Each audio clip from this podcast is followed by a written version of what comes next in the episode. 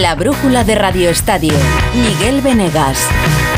Bueno, la estrella del fin de semana es una chica de 17 años que juega al baloncesto de cine. Ayer en la final del Mundial Sub-19, España se llevó la medalla de plata porque perdió la final contra Estados Unidos, perdió la final contra Estados Unidos 66-69 y la MVP del Mundial Sub-19 de baloncesto es una chica de 17 años asturiana que se llama Illana Martín. Sí, hemos hecho un campeonato estupendo. O sea, yo creo que en este partido se ha visto reflejado todo lo que llevamos trabajando, bueno, en la concentración y el campeonato. Cada partido hemos salido súper serias y vaya, este, hemos sido, eh, de hecho, el primer equipo que le ha podido competir a Estados Unidos de todo el campeonato, entonces estamos muy, muy orgullosas. Pues esta chica debutaba en la categoría y ha sido la mejor del mundo. Vamos a ver cuál es su futuro, pero se va a comer el baloncesto, seguro. Bueno, en la Fórmula 1, sí. Alonso Ayermal, noveno en el Gran Premio de Hungría, y eso que es uno de sus favoritos. Y lo peor es que el próximo fin de semana, no hay tiempo, porque el próximo fin de semana ya hay otro Gran Premio, es el de Spa, y el asturiano no las tiene todas consigo. Sí, será complicado. Ah, Ahora creo que necesitaríamos cuantas más free practice mejor para probar alguna cosa en el coche si tenemos eh, dudas en, en alguna parte si funciona o no y el sprint no nos lo va a proporcionar porque directamente vamos a la crono el viernes por la noche pero, pero bueno, es lo mismo para todos, igual llueve en Spa como siempre así que habrá que estar eh, listos para cualquier cosa. Y hoy se ha cerrado uno de los mini culebrones de este verano. La semana pasada teníamos al presidente de Monterrey, de México, diciendo que lo tenía todo casi hecho para venir a Sevilla y llevarse a Canales. Bueno, hoy se ha hecho oficial. Canales se va a la Liga Mexicana. Hoy ha dejado el Betis entre lágrimas. El Betis es el club más importante de mi carrera. Todos son conscientes de que mi sueño es retirarme aquí. Entiendo que es una decisión muchas veces igual para gente complicada de entender. Está muy meditada, eh, creo que es lo mejor. Y cuando veo que he llegado a mi tope, que, que creo que un ciclo se ha terminado, se lo comuniqué un poco al club al final de temporada. Creo que, que es lo mejor para todos. Estoy eternamente agradecido por haberme apoyado y haber entendido mi locura de haberme querido ir. que es una locura. Y mi mujer, el año, pasado fue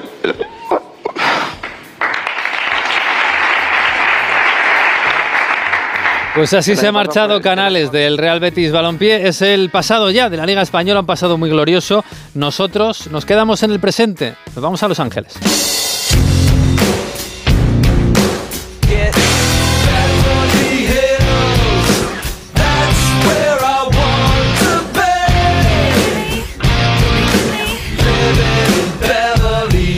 En Beverly Hills está descansando el Real Madrid estos días y esta noche ha tenido partido. El primero de la pretemporada y el primero con Jude Bellingham.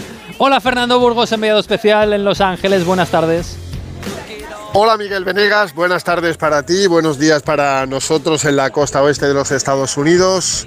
11 y 34 minutos, hace media hora que comenzó a andar el último entrenamiento del Real Madrid en la Universidad de California, Los Ángeles, en la prestigiosa UCLA, donde eh, está ejercitándose el equipo de Carlo Ancelotti, porque mañana en principio no lo van a hacer y a las 3 de la tarde de mañana martes van a coger un vuelo en dirección a Houston, tres horas y media, en Texas, para el próximo miércoles jugar el segundo partido de esta pretemporada, dos y media de la madrugada, del miércoles al jueves frente al Manchester United. Será la primera vez que Barán y sobre todo Casemiro se enfrenten a su Real Madrid después de la salida del brasileño.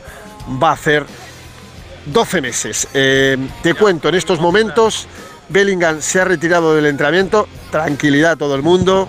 Estaba previsto, no tiene ningún problema físico. Ayer debutó con el Real Madrid en partido, aunque sea amistoso. Jugó 63 minutos y los que jugaron, que fueron solo dos, más de una hora, pues están eh, haciendo otro tipo de entrenamiento. Valverde está en la bicicleta estática y Bellingham ya se ha marchado para tratarse con los fisios al interior del vestuario. Quien no se ejercita un día más con el equipo es Arda Güler, que estaba tratándose con los fisios y ahora está en ese gimnasio que ha montado UCLA para que el Real Madrid, en una carpa maravillosa, con sombra, con buena temperatura, pues ahí está el chaval turco que ayer eh, no, no jugó, un solo minuto como estaba previsto por esas molestias en la pierna derecha. Eh, redebutaron Brahim, redebutó eh, Fran García y eh, redebutó también José Lumato y tuvo sus primeros minutos con el primer equipo Nico Paz, que fue el sustituto de Jude Bellingham. Vamos a hablar un poco de todo.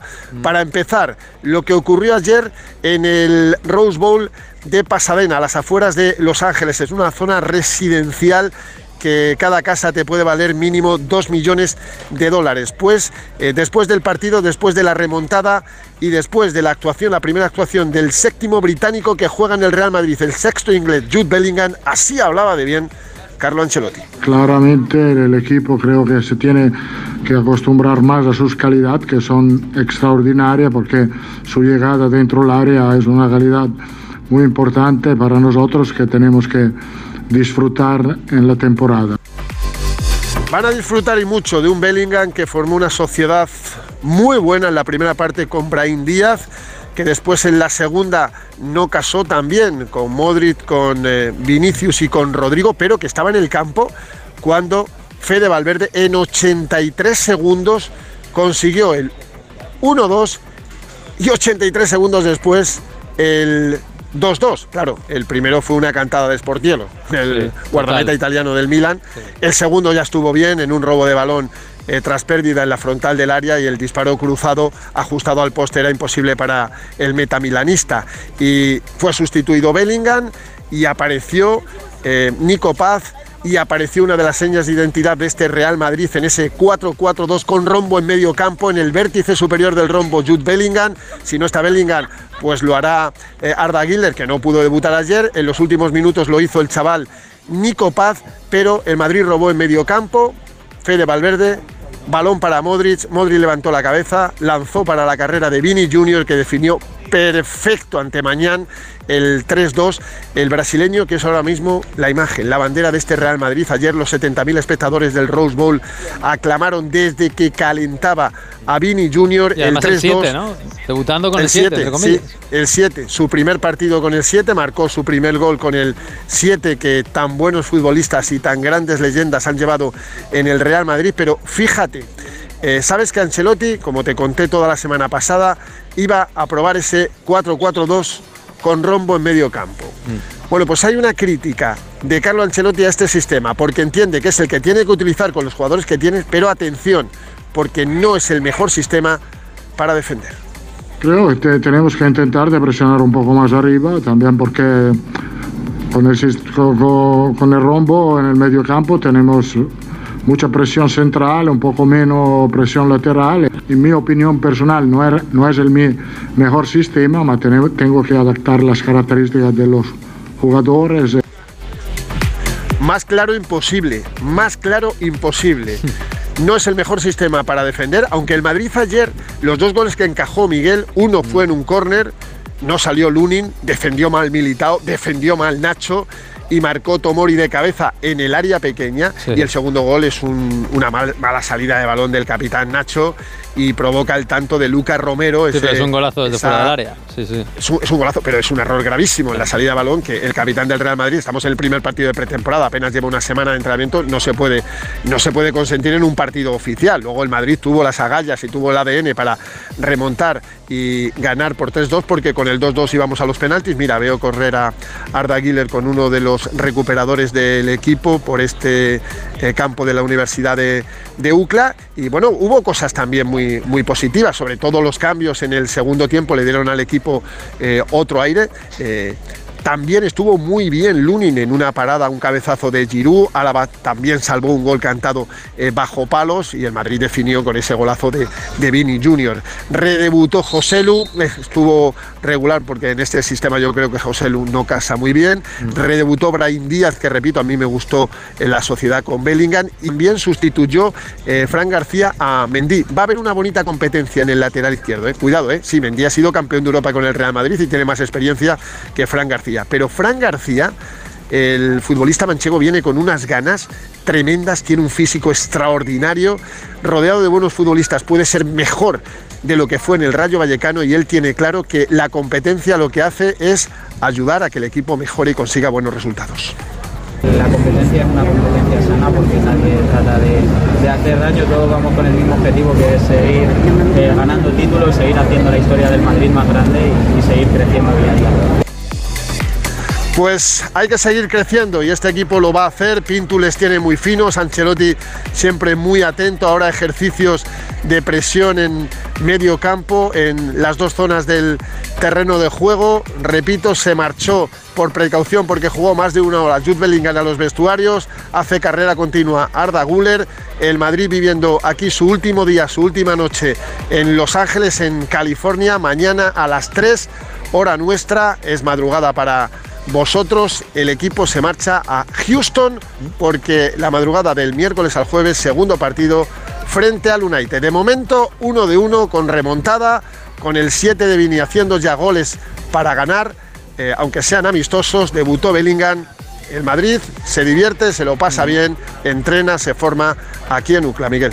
Y sin demasiado ruido alrededor parece ser, porque de Mbappé pues todo es tranquilidad. Mm, parece que en el Real Madrid no hay ningún nerviosismo sobre el tema y hoy sí hay nerviosismo en París, en Francia porque hoy el capítulo de Mbappé nos viene con un tremendo enredo que viene desde Francia y que dispara a todas partes, a Europa, incluso a Asia. Manu ¿Qué tal, El caso Mbappé se sigue agitando, en este caso con la llegada de ofertas al PSG por el delantero, una vez que el club parisino ha dejado claro que quiere forzar su traspaso este verano. Chelsea, Liverpool, Inter o Tottenham han mostrado interés, eh, pero hay dos proposiciones que destacan. Según el equipo, Barcelona y PSG habían previsto una reunión telefónica para hablar del traspaso del jugador. El club parisino de primeras ha cifrado al jugador en unos 200 millones eh, pero el Barça, según esta información, querría meter a varios jugadores para abaratar su precio. Hay que recordar, no obstante, que además está el salario del jugador, que supera los 70 millones brutos al año. El Barcelona se ha distanciado de esta información, que parece más bien ser una filtración desde París para movilizar al Real Madrid.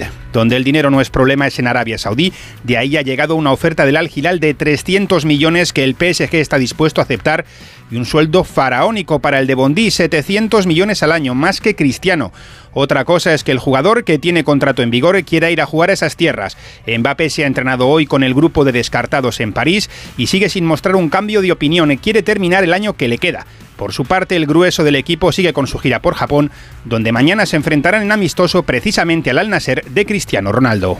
O sea que según los franceses, según el París, ha llegado la Premier, ha llegado el Inter, que lo tiene complicado para fichar jugadores, eh, Arabia Saudí con 300 millones y hasta el Barça. Vamos, ha, ha tocado todas las teclas para ver si se moviliza el Madrid, porque en Barcelona eh, yo creo que nada de nada, ¿no, José Agustín Gómez? Buenas tardes. Buenas tardes. No, eso es al menos lo que transmite el club, que ellos no han movido un dedo por este tema, el tema Mbappé. Eh, bueno, si se quieren, hacer, como decimos aquí, febulaculoms, eh, es decir, eh, echar las campanas al vuelo para ver si suenan alto o no, pues perfecto. Pero aquí ese tema no es la canción del verano. Mbappé en el Barça no suena. De ver, desde luego. Oye, ¿cómo está el equipo? Porque, bueno, para quien no lo sepa, el sábado, de sábado, de la madrugada del sábado al domingo, el Barça tenía que haber jugado contra la Juve, partido cancelado por gastroenteritis. ¿Cómo están los jugadores? Pues las noticias son buenas. 48 eh, horas después de diagnosticarse ese caso de gastroenteritis vírica en el vestuario del Fútbol Club Barcelona, con afectación a una parte importante de los jugadores, hoy eh, todos ya están en la sesión preparatoria que se ha estado celebrando desde las 7 de la tarde, hora nuestra en el Memorial Coliseum de Los Ángeles. No todos al mismo ritmo, porque algunos están recuperados al 100% y a otros les falta un poco más, pero no olvidemos que hoy tiene dos sesiones preparatorias, la de esta mañana y la que realizará luego posteriormente por la tarde hora de Los Ángeles. Lo más importante, los jugadores ya están recuperados y el partido del próximo miércoles, cuatro y media de la madrugada del jueves eh, aquí en España, contra el Arsenal en el eh, Stadium de Sofia Stadium de Los Ángeles sí que se podrá disputar, con lo cual pues un problema menos para el Barça porque en el choque frente a la Juventus el conjunto azulgrana perdió unos 2 millones de euros en ticketing. No hay eh, sanción porque el Barcelona tenía un seguro que cubría anomalías de este tipo eh, por suspensión de un partido, por lo tanto no tendrá que hacer frente a ningún tipo de indemnización y únicamente perderá alrededor de esos 2 millones por el ticketing. Eh, lo importante es que los jugadores se recuperan, que el partido parece que ahora mismo ya no peligra, como tampoco obviamente el del próximo fin de semana, frente al Real Madrid, donde eh, está todo vendido, porque sin duda es el clásico, mm. es el partido que quieren ver todos, eh, la colonia hispanoamericana que hay en Los Ángeles y alrededores por toda California no se va a perder, como ya no lo hizo las últimas temporadas, ese choque entre los dos grandes del fútbol español. Y en unos minutos estamos pendientes de las declaraciones de Alejandro Valde, el jugador elegido hoy por el Barça para atender a los medios de comunicación. Un hombre que recordemos fue de los primeros afectados por el virus gastrointestinal y que además arrastra una pequeña lesión de la temporada pasada, razón por la cual parece complicado que pueda jugar el próximo partido ante el Arsenal, aunque ahí sí que se podrá ver a Gundogari y a Oriol Romeo, dos de los cuatro fichajes que sí que están en condiciones para poder saltar al terreno de juego. Otro de los hombres que llegó este verano. Íñigo Martínez, recordemos que sigue con esos problemas fascistis plantar, que pasó por el quirófano a final de la pasada temporada y que todavía está en proceso de recuperación. Pero lo más importante, los afectados por el virus ya están en condiciones de poder trabajar junto al resto de compañeros. Bueno, pues buenas noticias en Los Ángeles, en California, para el Madrid y para el Barça, que están tranquilos ahí haciendo las Américas lejos del ruido de Mbappé. La brújula de Radio Estadio. ¿Sabes lo que son los HADAS? Son esos sistemas de ayuda a la conducción como los avisos de colisión, de salida de carril o de ángulo muerto, entre otros, que tanto te ayudan a mantener la seguridad de tu vehículo. Si tu coche tiene HADAS, es decir, asistentes de conducción, cámbiate a línea directa y te premiamos con un precio imbatible. Llama o en directo a. El valor de ser directo. Anfitriones, cocineros y cocinillas, expertos en fiestas, amigos de sus amigos y enamorados de la parrilla. ¿Preparados para mejorar vuestra casa? Con el corte inglés, seguro. Llega la semana del hogar con hasta el 60% de descuento en una selección de artículos. Del 24 al 30 de julio, semana del hogar. El corte inglés. Soy de legalitas porque me sale a cuenta. Como cuando lograron que me indemnizaran por la reforma defectuosa de mi casa de la playa. O cuando consiguieron que el taller del coche me devolviera 900 euros por una mala reparación. Hazte de legalitas en el 900 y siente el poder de contar con un abogado siempre que lo necesites. Y ahora, por ser oyente de Onda Cero, ahórrate un mes el primer año. La brújula de Radio Estadio. Miguel Venegas. Pues está el Madrid Barça haciendo las Américas y algunos otros se marchan ahora. Bueno, el Atlético de Madrid está viajando y lejos. Hugo Condés, ¿qué tal? Buenas tardes. ¿Qué tal, Venegas? Muy buenas. Sí, a las 8 de la tarde ha salido rumbo a Corea. Son 13 horas, es decir, va a llegar en torno a las 8 y media, 9 de la mañana eh, de mañana em, para Seúl, donde va a jugar el próximo día 27 contra un combinado de, futbolistas que juegan en la Liga Coreana y el día 30 contra el Manchester City. A la 1 de la tarde, hora española, los dos partidos. En ese avión, que había mucho interés por saberlo, Venegas, está Joao Félix, que no ha tenido ningún tipo de oferta ni nada por el estilo en este fin de semana. Y está Álvaro Morata, por el que sabes que hay muchos equipos italianos suspirando, pero que nadie llega a los 20 millones de euros que pide el Atlético de Madrid. Así que están los dos en ese avión, como lo está también Yannick Carrasco, el único que todavía no ha podido entrenar con normalidad, como está Jano Black y Pablo Barrios, que ya están recuperados, y como está Rodrigo Riquelme, que ha sido la gran novedad, adelantado una semana en las vacaciones para marcharse a la gira, un futbolista al que quiere ver de cerca Simeone para ver si puede contar con él el año que viene en la primera plantilla del Atlético de Madrid. Hay dos ausencias en esa lista, dos futbolistas que se han lesionado esta mañana, importantes además. ¿eh? Nahuel Molina, que tiene problemas en el solio, lo sufrió el pasado viernes en el entrenamiento, se ha sometido a pruebas en el día de hoy, han descartado ese viaje, así que se queda en Madrid recuperándose. Y José Jiménez, que sabes que tiene un largo historial de lesiones con el Atlético Madrid, bueno, pues ha sufrido una, eh, eh, una fisura en la tibia por estrés y también se queda en Madrid y se pierde la gira. Así que esos dos futbolistas son los que se van a quedar. El resto, todos viajan, como digo, rumbo a Corea mañana. Llega día 27 la primera vez que los vamos a ver. Bueno, hay un jugador del Atlético de Madrid que ya no lo es y que no viaja, por supuesto, es Juliano Simeone, que hoy ha sido presentado con su nuevo equipo, cedido. Él a la vez, y le han preguntado por su apellido, claro. No, no, el apellido no, no, me pesa. De hecho, estoy muy orgulloso de ser un, Simeone. Eh, es algo increíble y estar con, los compañeros siendo eh, un Simeone tampoco, pero yo quiero que todos más o menos me vean como, eh, soy yo, que Juliano, y de ahí ir, ir creciendo eh, por mi parte. En Sevilla, lo contábamos al principio, el protagonista del día ha sido Canales que se marcha eh, una semana después de que se hiciera ese interés oficial. Hoy se ha hecho oficial la salida de Canales, se va a México y hoy había que despedirle como merece. Carlos Hidalgo, buenas tardes. ¿Qué tal? Buenas tardes. Sí, hemos visto a Sergio Canales muy emocionado en ese acto de despedida. Ha intervenido el presidente, Guardado, Joaquín. Eh, toda la plantilla se ha fotografiado con él, incluido Bartra, cuyo fichaje se ha hecho oficial esta tarde. Y ha quedado claro que el Betis no ha vendido a Canales. El cántabro tenía decidido irse antes de que llegara la oferta de Rayados de Monterrey. Ha insistido mucho en que el año pasado lo pasó muy mal, que fue el peor de su carrera. No lo ha dicho claramente, pero se deja entrever que aquella expulsión de Mateu Laoz, la sanción de cuatro partidos, todo aquello le marcó 207 partidos con la verde y blanca, 39 goles, 30 asistencias y un escudo y una afición que estará siempre en su corazón. Eh, el club más importante de mi carrera, sin duda. Eh, me lo ha dado confianza, eh, respeto, cariño, no solo a mí, sino también a toda mi familia, que al final es parte fundamental. Creo que un jugador para dar su, máximo rendimiento necesita todas esas cosas. Siempre lo voy a sentir como, como mi casa, ¿no? porque así ellos me lo han demostrado. Me voy después de cinco años, que tampoco soy canterano, no llevo aquí toda mi carrera y, y aún así esta despedida, pues la magnitud creo que todavía no, no la tengo en la cabeza.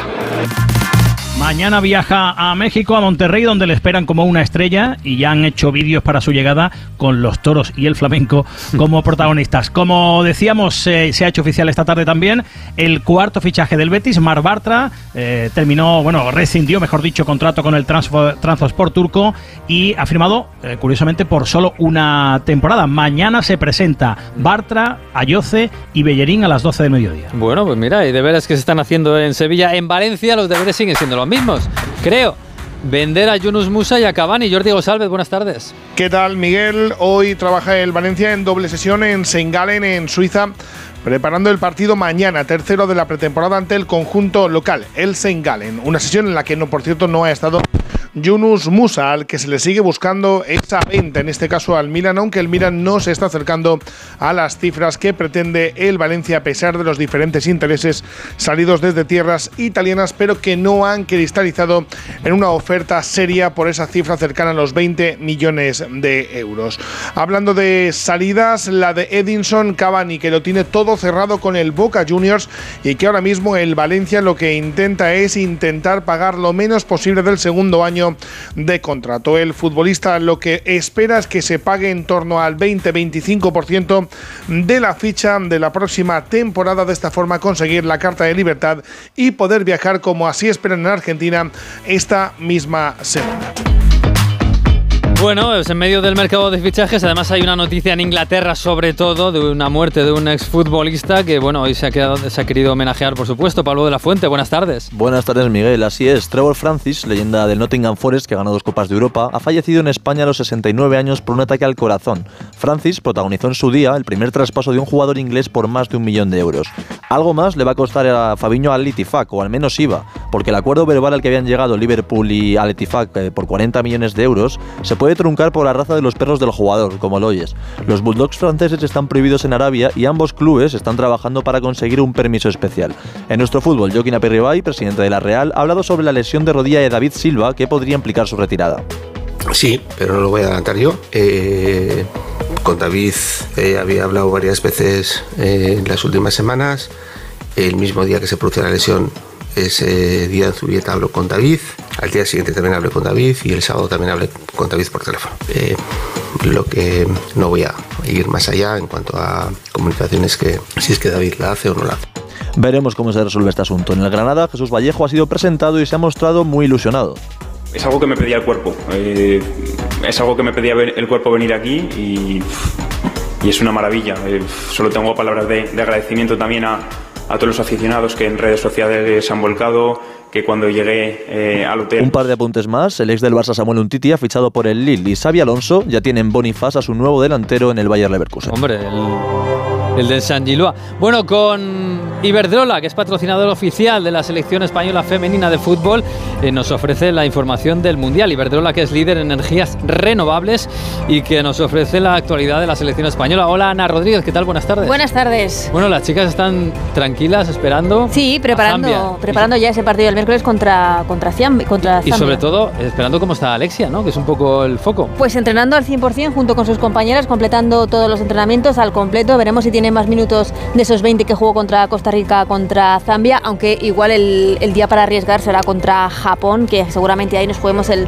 el primer puesto del grupo, pero Alexia Putellas eh, todo indica que está bien, como digo, ha completado todos los entrenamientos esta madrugada, rueda de prensa de Jorge Vilda y de Irene Guerrero de cara a ese partido del miércoles a las 9 y media contra la selección de Zambia. Hoy hablaba la capitana Iván Andrés y hablaba de esa falta de puntería que tuvo España frente a Costa Rica de cara al próximo partido pues tenemos que, que incidir, tenemos que, que, mejorar esas conexiones. Para tener esas ocasiones creo que hay que crearlas y, y, nosotras las creamos. Creo que sería más preocupante no crearlas y no llegar a, a, a ese tramo final.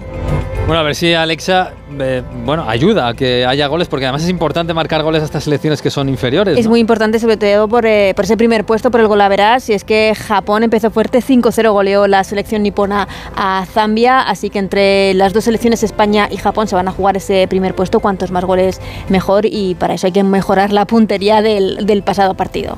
Bueno, pues que haya goles y que los vivamos el próximo miércoles, 9 y media de la mañana, España, Francia, eh, perdón, Francia, Zambia, aquí en Onda Cero, por supuesto. Alexia Putellas avanza con el balón, se la pasa Sandra Sánchez, la karateca entrega el esférico de un patadón a Carolina Marín, la jugadora desvía el esférico con un revés magistral, el balón vuelve a Putellas, Putellas dispara y gol, gol del deporte femenino español. Juntas con nuestra energía estamos haciendo el terreno de juego más grande. Iberdrola, patrocinador oficial de la selección española de fútbol femenino. Iberdrola, empresa colaboradora con el programa Universo Mujer. Y sí, ayer terminó el Tour de Francia, como esperábamos, con Vingegaard, por supuesto, campeón otra vez. Y yo quería preguntarle a nuestro compañero de Eurosport, Juan Clavijo, qué responso nos queda de este Tour. No sé si el gran Vingegaard, no sé si Carlos Rodríguez. Hola Juan, ¿qué tal? Buenas tardes. Muy buenas, Miguel. ¿Qué tal? Pues sí, más o menos va por ahí los tiros, ¿no? Eh, un Vingegaard que le tiene cogida o tomada la medida a Pogachar. Carlos Rodríguez, en general el ciclismo español, que yo creo que ha sacado un sobresaliente, ya no solo por el quinto y sexto puesto de Carlos y de Pello, sino por las tres etapas que hemos ganado. Y luego, pues con muchísimas ganas ya de que llegue el próximo Tour, que en teoría servirá como desempate entre Vingegaard y Pogachar, que van 2 a 2. Eso sí, antes eh, la Vuelta Ciclista a España, que tendrá al danés como gran invitado o como gran aliciente. Muy buena cuando... noticia esa, ¿no? Sí, sí, vamos, era yo no me la esperaba, desde luego, según Jumbo Visma decían que lo tenían pensado desde noviembre, yo, bueno, lo pongo en, no en duda, pero bueno, me cuesta pensar, ¿no? Que, que realmente si no ganaban el Tour de Francia se iba a animar a correr la Vuelta Ciclista a España y es, vamos, la mejor noticia que nos podían dar porque es que el cartel de la Vuelta creo que podría ser incluso mejor que el del Giro y del Tour, así de claro. Sí, pues lo veremos, lo veremos, desde luego lo hemos pasado muy bien con este Tour de Francia y el siguiente, pues igual Carlos Rodríguez está ya de verdad en ese podium de los campos ojalá, elíseos. ojalá, ojalá. Ojalá, gracias Juan. Eh, otras noticias que además el día viene con cosas importantes. Hola Víctor Yagüe, buenas tardes. Buenas tardes Miguel, pues sí, en los mundiales de natación que se están disputando en Fukuoka, donde España lleva siete medallas hasta el momento, podríamos añadir más en waterpolo.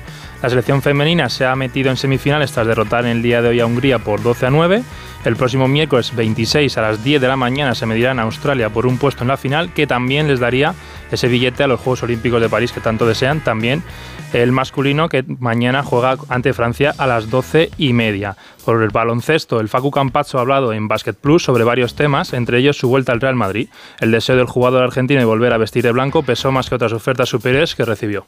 Muchas cosas ligadas con el Real Madrid, dentro y fuera de la cancha. Sentía que era el lugar en el que tenía que intentar estar. Tuve otra oferta, pero creo que en la balanza había mucho más cosas positivas de, de Madrid que, otra, que en las otras ofertas. Precisamente hoy hemos conocido que un excompañero de argentino será baja en el Mundial de Baloncesto que arranca el 25 de agosto. No es otro que el pivo de los Denver Nuggets, Nikola Jokic. El serbio, actual campeón de la NBA y MVP de las finales, se perderá la gran cita del verano alegando cansancio. Y por último, desde las 8 y media, la selección masculina sub-18 está disputando el último partido de la fase de grupos ante Italia en el europeo que se juega en Nice, Serbia, y donde España defiende el oro, el oro logrado el verano pasado. Pues todo esto tenemos, Rafa, en un fin de semana Venga. que han pasado cosas además de la política. Gracias, Venegas. Hasta luego.